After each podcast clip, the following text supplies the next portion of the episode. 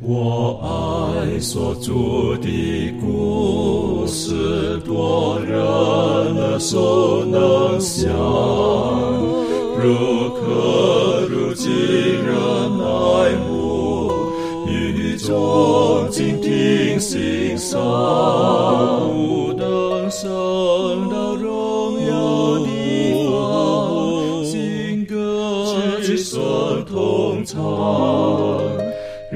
就是主的故事，永远传讲不完。我很难说那故事，永垂不朽传万代，在天仍然的诉说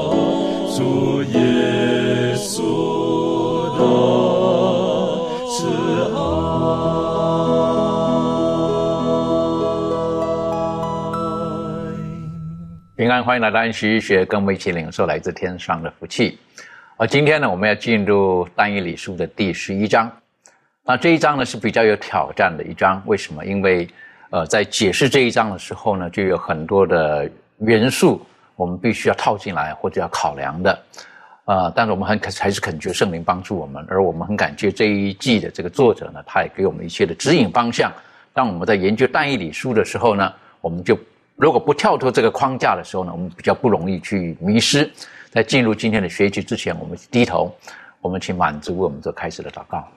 好，我们一起低头祷告。赐给我们的天上的父，我们感谢主，在呃安息圣日的时候，主我们一起来到你的面前，来聆听主你的话语。天父啊，每次当我们翻开圣经的时候，我们总是心中呃充满了感谢。我们感谢天父，你因为爱我们，愿意将你的话语指教我们。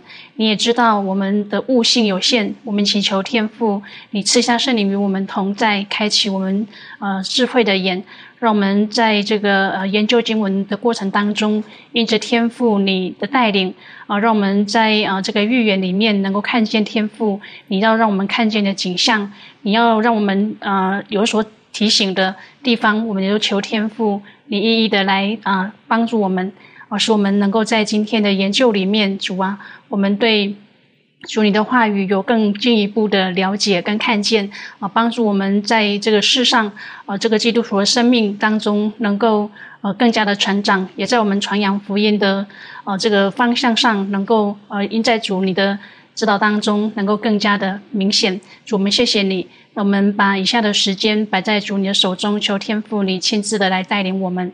这是我们的祷告，奉靠主耶稣基督的圣名而祈求，阿门。在我们研究单一理书的时候，有一些的原则，我是觉得我们就要呃记在脑海里面的。例如说，第一个就是单一理书，它有很多的预言、异梦、意象等等，它们都是平行式发生的。他们可能会前后推推移了一点，但是它是不断的，是平行式的。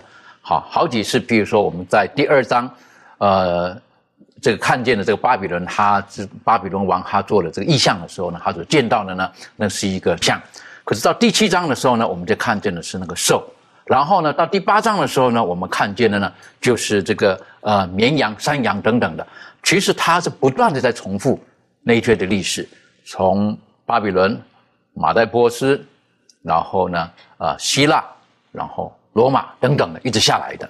好，那还有一个原则我们要晓得，这些帝国的更替，他们不断的更换，好，战争等等的，那个是持续性在进行的事情。当然有一个最好的消息，从第二章开始，然后在很多章当中都告诉我们，最好的消息就是，最后这些都会成为过去，而神的国将会成为永远。如果当我们记住这一切的时候，我们在某一些的细节上，如果不能够完全把握的时候，嗯，我个人的经验，有的时候我们不要太过于勉强，一定要很绝对的说到这个代表是什么，那个代表是什么，因为我们只能恳求圣灵来帮助我们，来光照我们。我们也晓得，当我们在打开启示录的时候，之前当但以理写完，我们到下一次学习的时候，天使告诉他，你把这个书封上，就是封上。到末了的时候，当人努力研读的时候呢，慢慢亮光一一的解开来。而我们知道，今天发现到的巨卫圣经当中，越来越多人相信巨卫圣经是真的，是为什么？因为是透过近百年来的考古学，近百年的考古学，他挖到了很多很多历史的这古迹的时候，看见碑文上面所写的东西之后，然后就确认了，哎呀，之前有失落的那一段，甚至有怀疑那是假的。之后，从这个石头当中呢，他们就找到了这个证据。啊，哎呀，圣经的又真又活的。所以就像耶稣所说的嘛，我们若不开口的话呢，连石头都要开口说话了，就是石头都会证明圣经是真的啊。愿主帮助我们，让我们在进入今天学习的时候，我们牢牢记住，实际上神是希望我们只要用心研究，会让我们明白的。这次开始的时候，我们进入到今天的第呃十一章的时候呢，一开始我们晓得实际上的关系，就关系到的是这个呃。这个呃，波斯帝国的是不是？我们可不可以请杰星先带着我们读第一节到第四节，然后做出这个分享？好，我们看单一理书十一章第一节到第四节，又说：当马代王大流士元年，我曾起来扶助米迦勒，使他坚强。现在我将真事指示你：波斯还有三王兴起，第四王必富足远胜诸王，他因富足。成为强盛，就必激动大众攻击希腊国，必有一个勇敢的王兴起，执掌大权，随意而行。他兴起的时候，他的国必被破裂，向天的四方分开，却不归他的后裔。治国的权柄也都不及他，因为他的国必被拔除，归于他后裔之外的人。那在这里面，我们就看到了天使加百列来告诉丹伊里说呢，有三个王会兴起，哎，但是呢，还会有第四个王兴起。那这个第四个王呢，是非常富有，哎，远超过之前那个兴起了那那个王。那而这个第四个王呢，他还会激动大众，就是激动一群人来攻打希腊国，但是呢，哎，没有得胜，因为希腊国呢有一个。有一个王兴起，哎，把他打败了。那我们通过历史呢，可以知道，其实在这个波斯王他所相继分别兴起的，呃，帝国，那那个帝王是谁呢？首先，第一个就是甘拜西，他在主前的五百三十年至五百二十二年。还有呢，就是有一个篡位的王，他他只当了一年的王，啊，有的呢说是巴迪亚。在主前的五百二十二年啊，有的说呢是假的，啊，西迪丘斯不同的翻译。那么第三个王呢，就是大流士一世，他在主前的五百二十二年至四百八十六年。那第四位王就是最富有的这个王，他是谁呢？他就是薛西斯，也就是以西帖记当中所提到的亚哈随鲁王。那这个亚哈随鲁王，他跟之前那个王，他是。有一些不一样的，因为经文上说他极其富有，他有多富有呢？他所管辖的范围是一百二十七个省。哎，他有一次呢，设摆一个极其庞大的宴席，哈，邀请了他的贵胄啊、臣仆啊、将军呢、宰相啊，全都去参加这个宴席，边吃啊边观光他这个国中的一切的啊荣华呀、建筑啊等等，就参观他这多长时间？一百八十天，我也。非常的佩服哈，一百八十天就吃吃喝喝玩玩看一看，那可想而知他是多么的富有。不光如此，他呢还给他这个书山城全民上下啊一起摆宴席七天之久。不光是他摆宴席，他老婆呢也在自己的后宫也摆宴席，好像呢就整个呢。他们就就围绕着在吃，在在进行摆宴席了哈。但不管怎么来，我们就知道他是一个非常富有的一个国王，一个帝国。那后来呢，他因为管辖的范围极其的大，但是就有一个国，哎，不服他，就是这个希腊。后来他就召集他管辖内的四十多个，嗯，属于附属国吧，从他们的国家当中招聚了将近五百多万的士兵。一起来攻打希腊帝国，但是可悲的就是呢，这一群乌合之众，五百多万大军却没有把这个希腊给拿下，被人希腊亚历山大给打败了。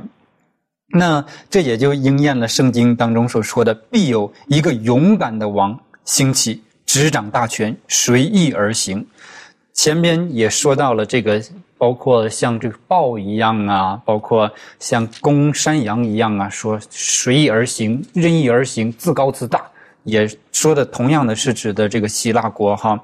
那我们知道这个亚历山大二十岁当登基做王，用了十三年的时间呢，攻打了整个欧亚非。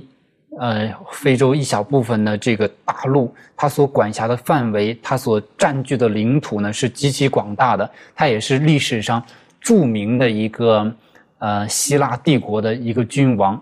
那就像就像圣经里面所说的，他正在强盛的时候，突然之间，哎，他的国家分裂了。在他三十三岁那一年呢，啊，有人就说呢。历史学家记载呢，因为饮酒过多或者是吃肉过多，也有的人说呢是被疟疾啊得病死的。呃，不管咋样，反正当天呢啊就就死得很快，三十三岁正壮年的时候，突然就这么死了。死了呢也没有留后，哎，不管是不是没有留后了，但是他没有没有留下继承人来继他这个王国，所以呢他这个王国呢被分裂成为四个。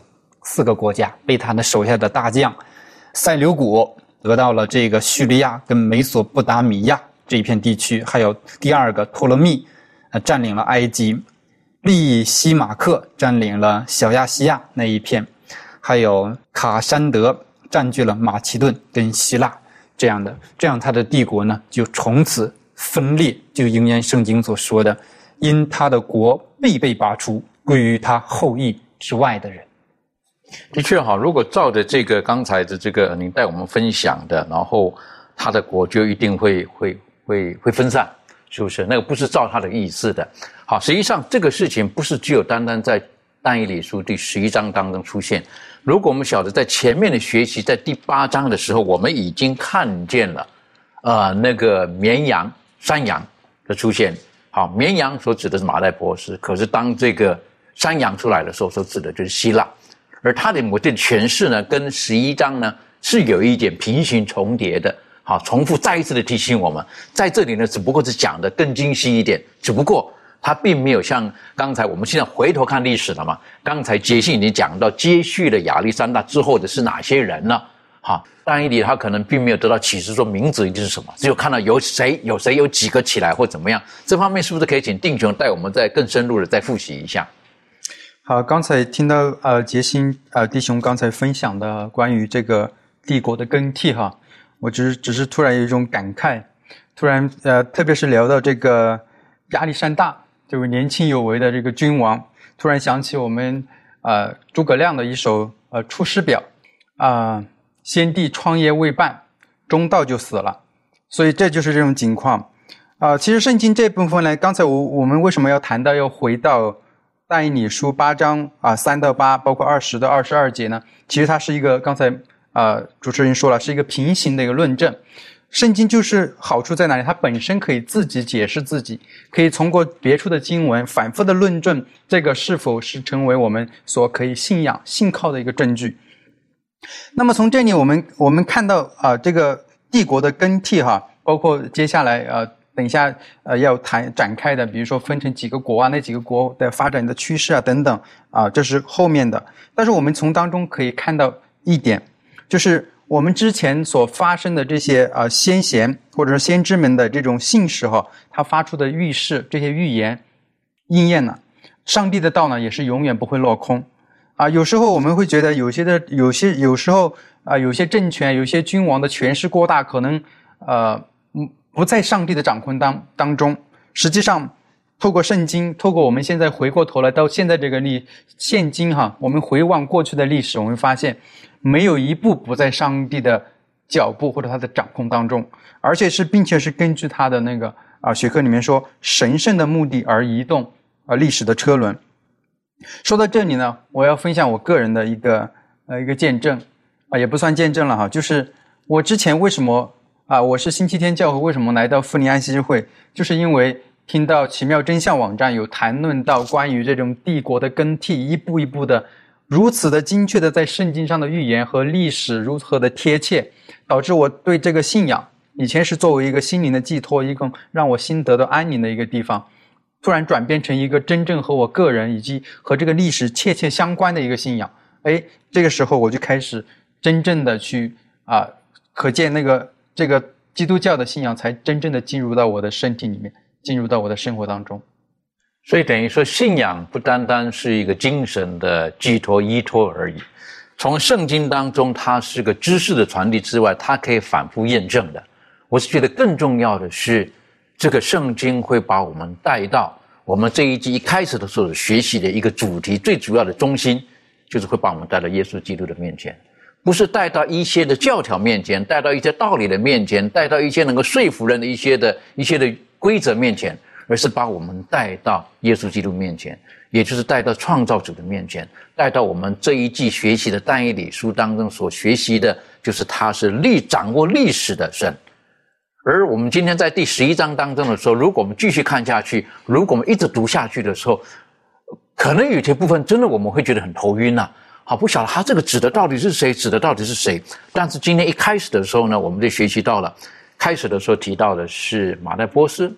可是接下来有一个起义的大军，都指的呢就是希腊，而希腊之后呢，我们晓得亚历山大之后呢，他的国度就分裂了，分为四个。所以回头在之前的，在但以理书之前，但以理所看见的第第七章的时候呢，所看见呢那个兽呢，那个豹呢，就是四个头的，是不是？有四个头的，这豹子很奇特的一个。那这个在今在第十一章这里呢，再一次的重复了，是不是？告诉我们。实际上，希腊的第一个开国的这个将军亚历山大，就是之后他的国度呢就分为啊四了。然后呢，接下去呢就会有南方北方他们之间彼此的不相合，好彼此的斗争啊等等的。呃，这一段可能有点复杂，就是在单一理书的第十一章第五节开始之后的哈。可不可以小龙大哥为我们总结一下你个人看了这一段的时候，给我们做出一些的分享？好的，主持人。那么我们先来打开这个但以理书的十一章五到四节，我为我为大家来读一下圣经，然后透过圣经我们读的过程当中呢，我们会再结合一些些历史，我们可以看得更加清楚。那么经上说，南方的王必强盛，他将税中必有一个比他更强盛，执掌权柄，他的权柄甚大。过些年后，他们必互相联合，南方王的女儿。必救了北方王来立约，但这女子帮助之力从立不住，王和他所依靠之力也不能从立。这女子和引导他来的，并生他的，以及当时扶助他的，都必交于死地。但这女子的本家必另生一子继续王位，他必率领军队进入北方王的保障，攻击他们，而且得胜，并将。他们的神像和铸成的偶像与金银的宝器掳到埃及去。数年之内，他不去攻击北方的王，北方的王必入南方王的国，却要人回本地。北方王的二子必动干戈，招聚许多军兵。这军兵前去如洪水泛滥，又必再去征战，直到南方王的保障。南方王必发烈怒，出去与北方王征战，北列大军。北方王的军兵必交付他手，他的众军高傲，他的心意也必自高。他随时数万人扑倒，却不得长胜。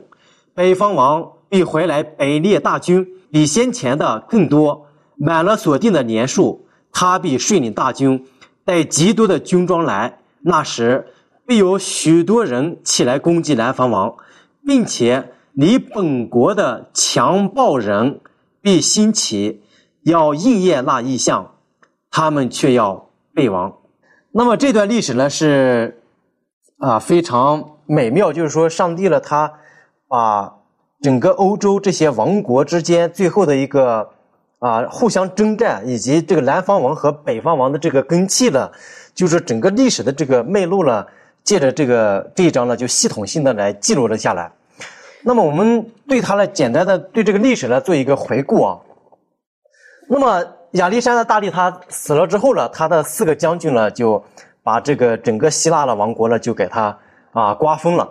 那么刚才我们看到的这个利西马克呢，他占领了这个北方；托勒密将军呢，他占领的是南方，那就是刚才我们看呃他征服的这个埃及。那么塞琉古呢，他占领的是东方。那么卡山德他占领的是西部，但是之后呢，这四国之间呢，他就在尽管在混混在征战，他在一个混合混战之后呢，最后呢，这个卡山德和这个利西马克呢就失败了，就最后呢被这个托勒密和塞琉古呢就把这个就占领了。这个我们可以看到的就是说，托勒密呢就占领了这个成为这个埃及了，是在南边。他就成为了这个南方王。那么后来呢，整个，呃，非常长时间的这个托勒密王朝呢，就开始了建立起来了。那么这是在托勒密王王朝呢，可以说是在公元前的三百二十三年，一直到了公元后啊，公元的这个二百八十五年的这个时间。那么之后的这个塞琉古呢，他占领的这个啊，就是叙利亚啊，这是在北方。那么这就是一个是北方，那么一个是南方，这就是北方王和南方王。那么我们再回顾一下，从巴比伦以及马代波斯到了希腊，那么希腊帝国灭亡之后呢，就经过了长期的混战，形成了这个托勒密王朝和塞琉古的这个王朝，这也就是南方王和北方王。那么他们在征战的这个历史呢，就是南北王交战的这个历史。那么这也就是这一章呢细讲的两个方面的这个历史。那么透过圣经，我们刚才看到的这些啊交替里面呢，有许多的细节也比较复杂。那么在这里呢，我们简单的来。就是谈到几个重点，在这个南北王反复征战的这个历史当中啊，那么中间夹着的呢就是谁呢？很明显就是巴勒斯坦这个地方。那么正是犹太人他们所居住的这个地方。那么他们呢，在这样一场尽管这么多年的征战当中啊，这个犹太人呢，他们就受尽了这个苦难。所以呢，他们北托叙利亚了，或者是埃及之后呢。再被又后来呢，又被这个罗马呢，这就是给他又占领。那么之后呢，在在这个十四节这里说，那时必有许多人起来攻击南方王，并且你本国的强暴人被兴起了。那在这个征战的最后呢，有一个马加比，这是犹太人这个马加比的这个时期。这个马加比这个人呢，兴起来之后呢，就有这个犹太人的这个起义。那么这一段起义之后呢，就相当于。呃，有一段这个相对独立的这个时期，那么这正是十四节的这个后半句说的。那么当这个托勒密这个武士登位的时候，这个当时有这个安提安提克三世，他预备了这个大军去攻击这个埃及，但是呢，后来被罗马呢就给他打败了。那么叙利亚王朝呢，从此呢他就灭亡了。那么罗马呢，他通并了这个叙利亚之后，他又开始了攻打这个埃及。但是这段反复的征战历史当中呢，圣经记录的。比较简略，但是在历史书当中呢，就谈到的比较细了。那么之后我们再翻开历史看的话，呃，在公元的前三十一年，那么埃及呢就被这个罗马呢就给他打败了，最后呢就并入到这个罗马的这个板块当中。那么这是在公元前的这个二十七年呢，当时他们也有这个元老院，就。授予这个当时的这个屋大维啊，也就是奥古斯都，后来呢就给他的这样一个宗宗号。那么罗马呢就开始进入了这个啊这个帝国时代。那么这是我们可以看到的这个，就是整个这个从第五节到十四节以及之后呢这个里面整个详细的这样一个描述。那么上帝告诉给但以理，把这些记录在这个圣经当中是什么意思呢？就是说告诉他说他的这个国家呢。在未来的这个几年当中呢，要面临的许许多多的这些挑战，但是他也告诉了这个戴义里说，他是掌管历史的这个主宰，啊，他是小于未来的一切的事情的。那么，当我们将这个预言记录与历史事件进行比较的时候呢，我们可以再一次的看到所说的这些按照所预示的方式正在逐步的应验。哇，这些预言呢非常精准的在这样预验，我们就非常的。啊，惊叹这个上帝的这个他的这个大能。那么预言古希腊国之后兴衰的这个上帝呢，也知道，也是知道未来的上帝。那么透过预言呢，我们可以看到，就说他是值得我们去信任和信赖的我们的上帝，以及，那么他是一个伟大的上帝。它和人手所造的那些偶像呢，它是不一样的。它不仅呢是引导着人类世界的这个这个历史的发展。如果说我们允许把我们自己的人生交付它，由它来带领的话，那么它也可以引导我们每一天的生活。这是我们透过《但以理书》的可以看到的许多的这些呃主给我们的这些啊教导。的确哈，如果我们看《但以理书》第十一章的时候哈。这个好复杂，啊，这个很复杂，是不是？然后我们可以晓得，这个已经翻译成我们所明白的语言了。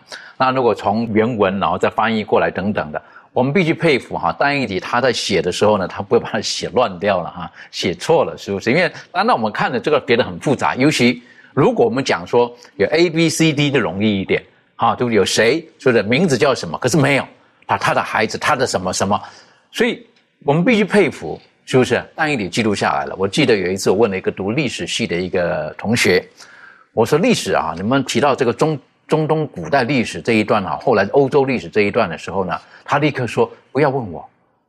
我说为什么？太复杂了。他直接回答是读历史系的哈，老子他说那一段我就是就是就是老师教一教我就考试应付过去了。为什么？他说太复杂了那一段。啊，太复杂了呢！而且他说这个，那我们可以想象得到，对不对？现在有不少的一些有人拍摄的一些电影啊，等等啊，喜欢讲到那一段时间的历史啊，等等啊。当然有历史有耶是什么呢？很多的想象在这个里面。当然，甚至有一些呢，他们会参考到圣经当中的。当然，很谢谢刚才这小龙带我们学习的，就是最后无论怎么样，我们知道神是掌管整个历史的主，他把这一切启示给丹尼里，丹尼里不是乱写的。后来慢慢慢慢在历史当中，从考古当中也验证了但以理所说的，当时在这个呃这个古代这个中东那边的这个帝国的这种更换的时候是这个样子的。好，的确是发生很复杂的这个情况发生的。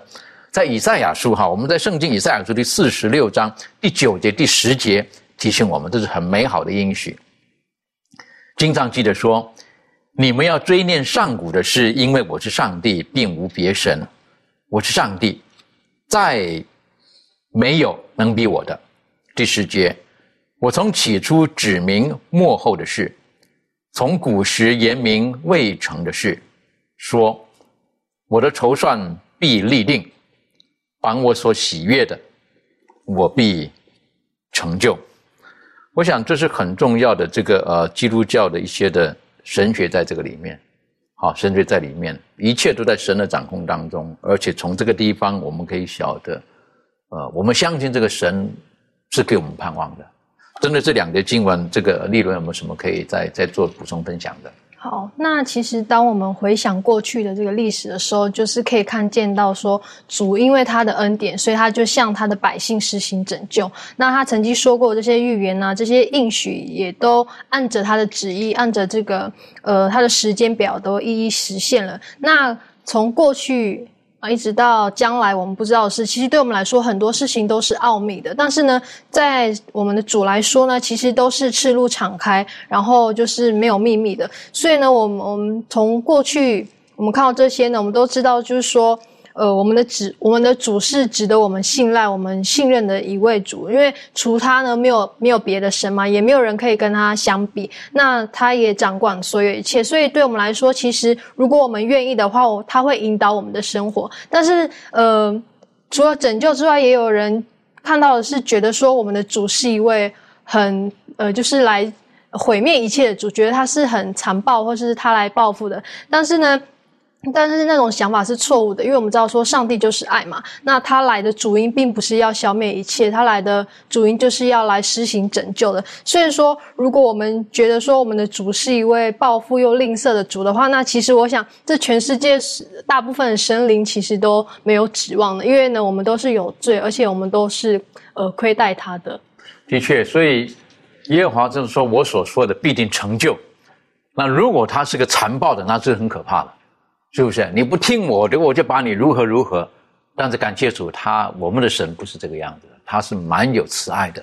所以从但以理书当中，我们也可以学习到了，但以理是大蒙眷爱的。当但以理一开口的时候，然后他第一天天使加百列的说，我就愿意来帮你了，是不是？只不过波斯的大军他拦阻了我了，等等的。如果我们继续从但以理书的第十一章。从十六节后面继续看到第二十八节的时候，这一段呢，大概所指的呢，就是希腊之后的罗马。这里虽然没有言明说这是罗马，但是我们看回顾历史的时候，我们可以晓得，这里所指的大概是罗马。依照我们作者所提的，是不是可以杰心带着我们一起来学习这一段？好，从希腊呃瓦解之后呢，罗马这个铁腿呢就开始继承了。统辖当时地区的一个大的势力，那我们看一下第十六节，他说：“来攻击他的必任意而行，无人在北方王面前站立的站立得住，他必站在荣美之地，用手实行毁坏。”我们知道呢，当这个也就是指的呃异教罗马一个新权力的兴起，那荣美之地呢，自然就是指的耶路撒冷。他们站在荣美之地，就是把这个荣美之地呢，他呃纳为己有，成为自己的一个呃管辖的范围里面的一个附属国。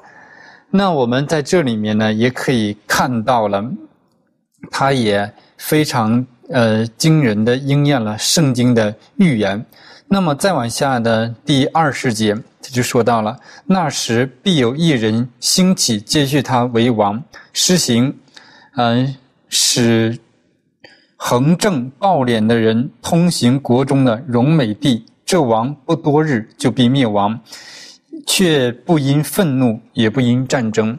那这里面我们知道呢，他是谁继续的一个兴起呢？他就是圣经里面所说的凯撒奥古斯都，也就是当时在路加福音所说的，呃，耶耶稣基督要出生那个时期，有一个报名上册的。一个制度要求全天下的人呢都报名上册，所以，嗯，约瑟带着玛利亚一起呢到了这个地方，呃，去报名上册。当时颁布这个命令的就是这个这二十节所说的这个王，这里面所说的是是横挥暴敛的人。另外一种翻译呢，就是那位加强税的人，也就是征税。报名上册的一个目的是什么呢？就是收钱。啊，征税使自己的这个国库呢更有钱。那么他做王不多日就死了，接续他做王的是一位谁呢？第二十一节就说到了，必有一个卑鄙的人兴起，继续他为王。人未曾将国的尊荣给他，他却趁人坦然不备的时候，用谄媚的话得国。二十二节，必有无数的军兵势如洪水，在他面前啊冲没败坏。同盟的军也必如此。那我们在这里面呢，也知道呢，在凯撒奥古斯都之后，其实呢，他本来想把自己的国位呢给一个很贤明的人，但是，哎，这个继承本来要继承他国位这个人呢，突然死了。那继承他国位的是是谁呢？根据历史，我们知道是。提比留所说他是他的养子，他呢也有历史学家说呢，这个提比留就是他妻子的前夫的一个儿子。本来呢，他妻子第一次说要把这个位子呢给他的这个之前那个儿子提比留，但是呢，奥古斯都说这个人呢太卑鄙了，太坏了，不适合当王，所以呢把那个王位呢要留给那位贤明的人。但是那个死了，他妻子呢再一次找到这个奥古斯都说。把这王位给他，后来呢才答应把王位给这个提比留。但这个提比留呢是一个性情非常古怪而卑鄙的人。后来呀，这个提比留也死得非常惨哈，被他的士兵用枕头给捂死了。那这个提比留，也就是在耶稣那个时代啊，耶稣呢，也就是在那个时代被被杀的。根据圣经里面所说的，同盟的君。也必如此，而这个同盟的君呢，就是指的耶稣基督，指着耶稣基督呢的受害，被称为受膏者，就是在提比留统治时期呢，耶稣基督死的。那我们通过这一段的历史呢，呃，历史的应验跟圣经当中的预言完美的结合起来，我们知道上帝所对未来的看见。是准确无误的，这也能够增加我们对上帝的信靠，使我们对于对于未来还没有应验的预言呢，有更更加强的信心。的确哈，当我们在看这一段的时候，我们就想到丹尼里当时这个呃加百列在告诉他这些的时候哈，我是觉得丹尼里真的是内心当中美好灵性的，然后圣灵一直帮助他，让他很忠实的记录下来。如果像我们今天的头脑稍稍乱一点的哈，会记得七荤八素的，是不是？真的不晓得这个情况，这个是谁啊？那是谁啊？他不知道，是不是？他不晓得。但他这里把事情呢记录的很清楚，是什么时候？是当这个案卷可以开始打开之后，我们明白这应当是在两千三百日之后，我们下一次会学习到的是不是封闭这一书。但你虽然不明白，他晕了，对不对？没有关系，你先把它关起来。幕后有人认真学习的时候呢，就会解开来了。为什么？因为当走过这一届历史的时候，我们就知道神是又真又活的，他是掌管整个历史的。而这里甚至都提到的同盟之君，刚才这个结晶提醒了，是不是？都指的就是耶稣。耶稣他自己本身在这里面都写出来的，而且他还受难了，是不是？那说到这个地方的时候，满族有没有什么可以跟我们补充分享的？好，我想我们研究这么多，看这么多，在这个呃圣经上的记载这么多，我们可能会觉得说，好像有很多这种嗯。哦，政治的阴谋啊，或者巨变啊，那这个圣经它呃告诉我们的它的这个主轴到底是什么？那如果我们说就就我们这样研究当中呢，我们就真的看到，其实呢，耶稣他就是这个圣经的一个核心。我们特别看到说他是这个世代的主，也是列国列国的主。在诗篇三十三篇第十到第十一节，就是说耶和华使列国的筹算归于无有，使众民的思念无有功效。耶和华的筹算永远立定，他心中的思念是万代。长存的。那在呃以赛亚书的九章六节，我想这一节经文呢，我们大家也都非常清楚，讲到说，因有一婴孩为我们而生，有一子赐给我们，政权必担在他的肩头上。他名称为奇妙测试全能的神，永在的父，和平的君。他的政权与平安并加增无穷。他必在大卫的宝座上治理他的国，以公平公义使国坚定稳固，从今直到永远。万军之耶和华的热心必成就这事。那我们在这边看到说，奇妙测试全能的神，永在的父，和平的君呢？这四个名称就代表这个弥赛亚他在四方面的一个特质，也让我们更加的明白到说，耶稣他是一个全神，也是一个全人。那这四个名称更是表明了他的能力、他的完美、他的智慧和上帝爱好和平的一个本质。那我们可以看到说。他必坐在这个大卫的宝座上，治理他的国，以公平公义使国坚定稳固，直到啊从今直到永远。那这个是上帝他的一个计划。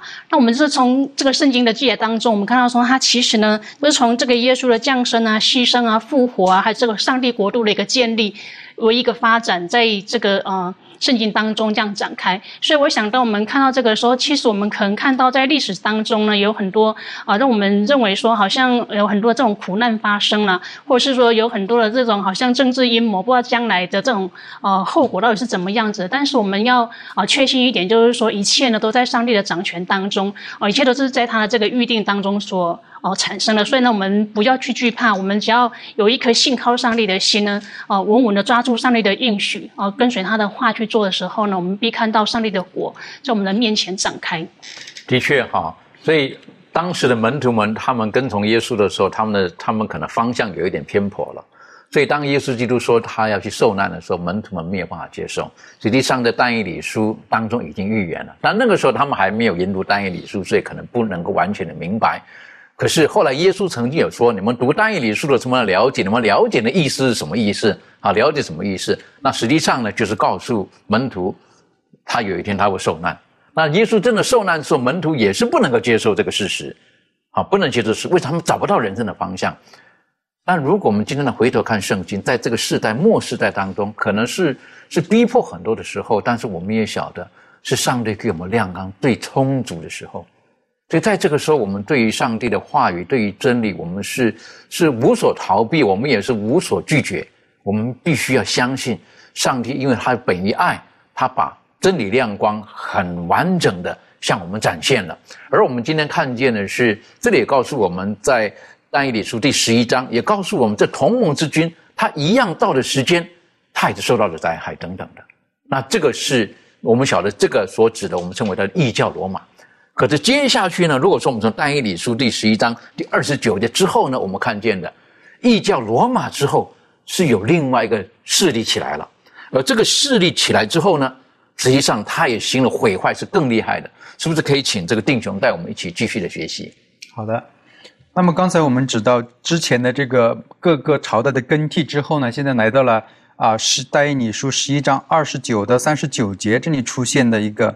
诠释，它其实是一个新的一个权力的体系，哈，啊，但是它会继承呢之前异教罗马的某些特征，还是在它这个体系之上。我们通过研究圣经就能够发现，但是有些地方却产生了很多的一些变化，哈，啊，圣经也说，在但以理书十一章二十九节说，后一次却不如前一次，啊，这种，而且我们通过仔细的研究会发现，他这个新的权力的体系的目标是什么？他的目的，他是攻击上帝和他的子民，并且呢，会有一些具体的行为。我们可以看到学科当中提到的，首先呢，他将会采取恼恨圣约的行动，啊，关于上帝救恩的圣约。啊，他在这方面是这个王或者说这个新的权力体系所反对的。那么其次呢，这个王他会提供啊亵渎圣地啊，这里也就说到这个呃，在英王钦定版呃翻译是圣所的军队，并且除掉长线的藩记等等。那么这些攻击包括亵渎，其实也就是说可以理解为在属灵上才开始在。毁坏过去的基督的信仰，或者基督所设立的这个根基，或者说啊攻击基督在天上圣所的服饰等等。那么第三呢，他还呃攻击圣所，那么导致啊，因为他这种结果呢，导致权力将可憎之物呢放在上帝的殿里。那么第四，他会迫害上帝的子民啊，这里圣经当中也有提到啊，在但以理书十一章三十五节说，智慧人中有些扑倒的，为要熬练其余的人。使他们清净洁白，直到末了。这些的描述让我们想起了之前我们谈到的那个小脚，将天象和星宿抛在地上，用脚践踏，任意而行。第五点说，这个王必自高自大，超过所有的神。那么总结来说呢，具体在哪些事件上面我们可以看出他在行这些事呢？我们我们再翻开我们的历史哈，就是说那个中世纪的历史，我们就会知道有一个宗教审判所，这是。不符合上帝的教导而出现的，按照他们自己的呃信仰的教条来审判别人的信仰。那么还有呢，就是教皇的权柄可以高过圣经，啊，可以甚至可以更改圣经。我们看在哪里更改圣经呢？就是在在于把神圣的安息日改为啊星期天来聚会。那么这个是明显是违背圣经的，而且这是十条诫命里面。上帝亲手所写下的律法，他们开始在做这些的改变。那么还有呢，就是我们是向耶稣基督去祷告，或者说祈求代求的工作，他把转移到我们向神父啊让他带球。那么还有一些偶像，本来在中世纪的教堂，我们如果有些人去啊欧洲参观，会发现教堂里面有很多的偶像，圣母玛利亚，还有圣安妮，还有彼得。约翰等等等等，你会发现很多异教的元素都充斥在这个教会当中。由此可以看见，这种随后出现的这种诠释啊，它所带来的这些很多的一些改变圣经的地方。的确，它的诠释到底是哪里来的？好，我们可以了解，罗马的确，当时罗马它它它的时它的统治时间是非常非常的长。虽然它里面的很多的混乱，后来也分分成了东罗马、西罗马。可是之后，它的诠释到底是哪里来的？好，那我们晓得这个是很特殊的一个结合，就是政治跟宗教的一个结合。在这个时候，似乎好像，呃，开始的时候我们晓得，从呃第第四世纪的时候，康斯坦丁在那个时候为了要巩固他的王国的时候，是不是在巩固他的王国的时候，然后他就他就把宗教拉进来了，宗教拉进来了。好，然后可是呢？到这个第六世纪的时候，就正式的，就正式的就把这个宗教变成跟国家结合在一起的。那我们说那种等于说赋予宗教有他逼迫跟他不同信仰人的力量，正式开始了。那第六世纪开始的，那那个时候我们的小的正式信徒就开始进入到一个属上帝的子民，就开始进入到一个被逼迫的一个时期。而且那个时期呢，是长达一载、二载、半载。那个很长的这个时段，那这个权势我们可以晓得，这个权势实际上，呃，不是他们自己偶然的。我们一直可以了解，在这个这个呃圣经当中，在在的告诉我们，实际上他这个诠释的背后是有些力量存在的。关于讲的这个 power，哈，特别讲的 power。这个诠释这方面，这个呃，立伦有没有什么？你个人有什么看法？讲到这些的时候，那其实，在看到但以理但以理书第七章、第八章都有讲到这个崛起这个事，也就是这个小角嘛。那我们知道，其实如果我们看一下这个圣经里面，其实这个小角就是讲到这个罗马教廷。我们就会讲到这个政教合一的这个国家。那这个小角是怎么样的呢？它就是要想改变节期跟律法嘛。那它的特征很大的就是它要破坏上帝的这个诫命。那特别讲到说什么使我们跟别人不一样，就是我们是遵守安息日的。对，那其实他们就是想要借着上帝呃改变上帝这个律法来高抬自己，高过上帝。那这个其实这个特征就可以帮助我们呃呃。帮助我们去辨别真假。那既然这安息日是帮助我们去呃认明，就是上帝是上帝创造的这个全能之记号，然后呢，并且来说明说上帝理应要受人的尊崇跟敬拜。所以呢，当人呃，所以当在当敬拜上帝的人注意到说这个第四条诫命的特征的时候，那拜寿的人呢，也要以这个破坏安息日的这个纪念日，然后来高举。这个人所定的圣日为特征，我们知道就是星期日嘛。那所以，呃，但是其实有些人就会说，这个这个律法已经被改掉了。但是呢，耶稣基督他自己已经反正他他来他就说他来就是默想我要来废掉律法和先知，我来不是要废掉，乃是要成全。所以当我们在 想到这个，当我们在面对这些问题的时候呢，我们就要知道说，我们现在敬拜到底是谁？是呃安息日的主呢，还是就是擅自改变律法的这个小角这样子？的确哈，如果我们在那种的环境之下哈，刚才在呃立伦带我们在复习第七、第八章的小角，它有那种的能量的时候哈，呃，我们晓得这个，让你在某些事情然后。当你所处的社会等等，它制定了一个规条或者一个法律的时候，那有的时候我们周遭的人百分之九十九都是都是这么做的时候，我们该如何？正如丹尼里他的三个朋友在这个这个乐器一响的时候，所有人的俯伏敬拜的时候，我们要如何？那个时候他们的制定了一个法规，就是要这么做的。当丹尼里他在家里面一天三次朝着这个打开了窗户朝着耶路撒冷祷告的时候，实际上外面有一条法律所讲的就是你不能够向别的神或除了王以外，你不能祈求任何的事情。我想这个权势有的时候没有晓得哈，我们人往往会碰见有钱有有钱有势的人，有时候我们就矮了一截。一般人的软弱是这个样子，但是我们不说那些是错误的。可是如果这个跟神的律法，跟神的真理是有抵触的时候，我们属神的子民，我们就必须做出一些我们该有的一些的选择。所以，哪怕这个有 power 这个权势，有一些人有这个权势，就要掌握别人的生命，就诚如小脚一样，他要逼迫上帝的圣名，他要他们改变，要他们屈服。那刚才这个利伦还之前也提醒我们了，呃，他们要改变上帝的律法，好，改变上帝的律法。那这上帝的颁布的，为什么人可以去改变呢？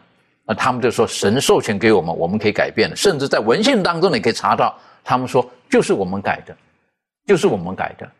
好，那等于说很明显了嘛？那你要选择哪一个？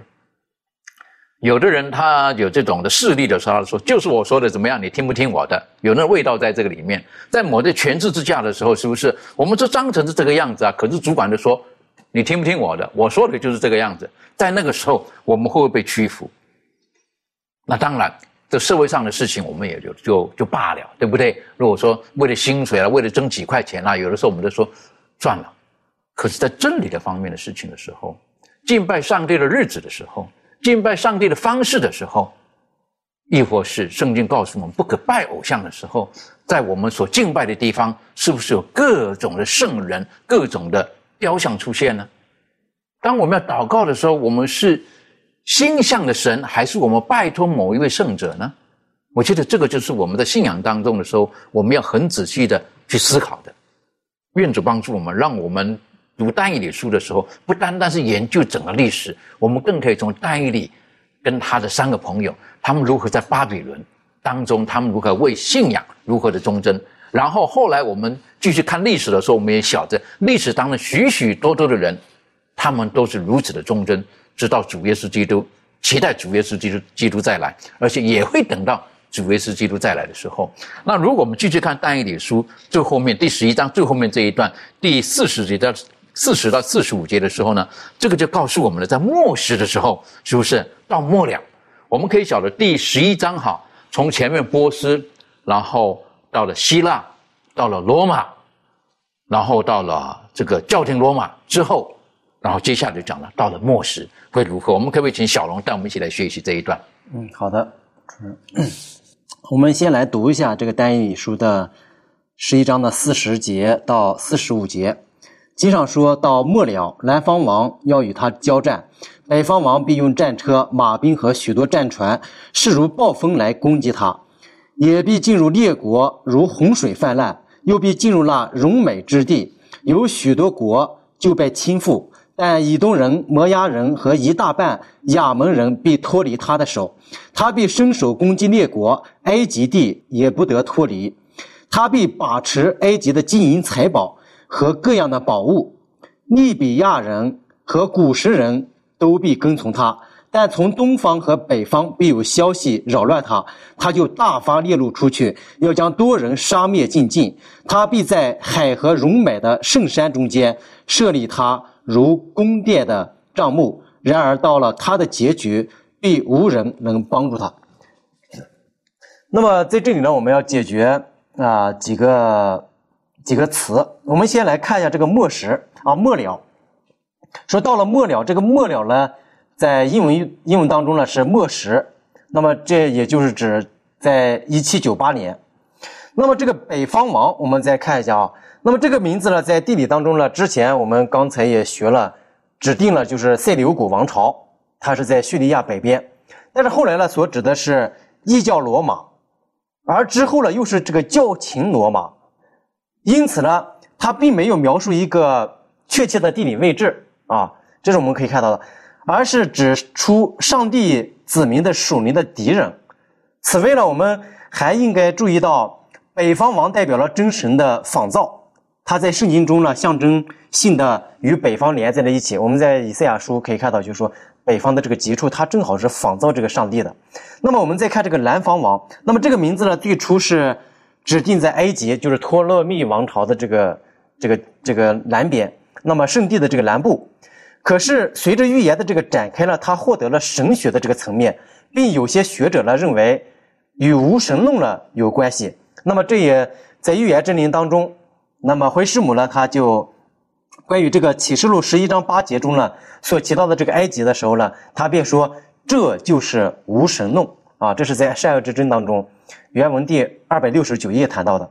那么我们再看这个最后呢谈到的这个荣美的圣山，在旧约的时代呢，这种表达呢是指着这个西安，也就是以色列的这个首都啊的这个中心耶路撒冷。但是呢，后来啊。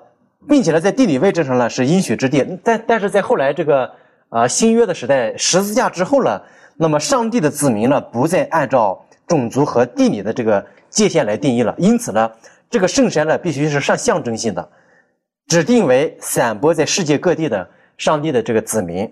那么这是一些里面的重点的词汇呢，我们呃我们做一个简简短的一个解释。那么我们现在呢对这个。呃，这个十十一章的四十节到四十五节呢，它是在但以理书里面呢来说，它是解经来到了一个非常啊难点的一个地方，比较难的一个地方了。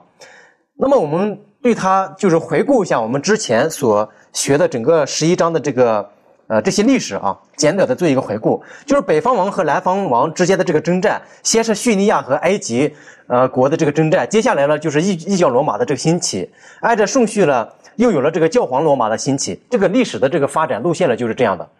那么后来我们再回顾从十一章的开始呢，从马代波斯这个大力乌和古列王开始呢，各个国家的这个王朝啊如何相继的出现，如何演进，以及直到了教皇罗马如何的兴起，他会怎样对待上帝的百姓，他如何实行这个逼迫，怎样践踏圣所以及上帝的这个律法，这是怎样去实行毁灭的。那么这是我们可以看到的。那么在公元前的三十一年，罗马呢，他打败了这个埃及，他们埃及最后灭亡之后呢，并入了这个罗马。之后呢，罗马帝国呢就开始啊兴起。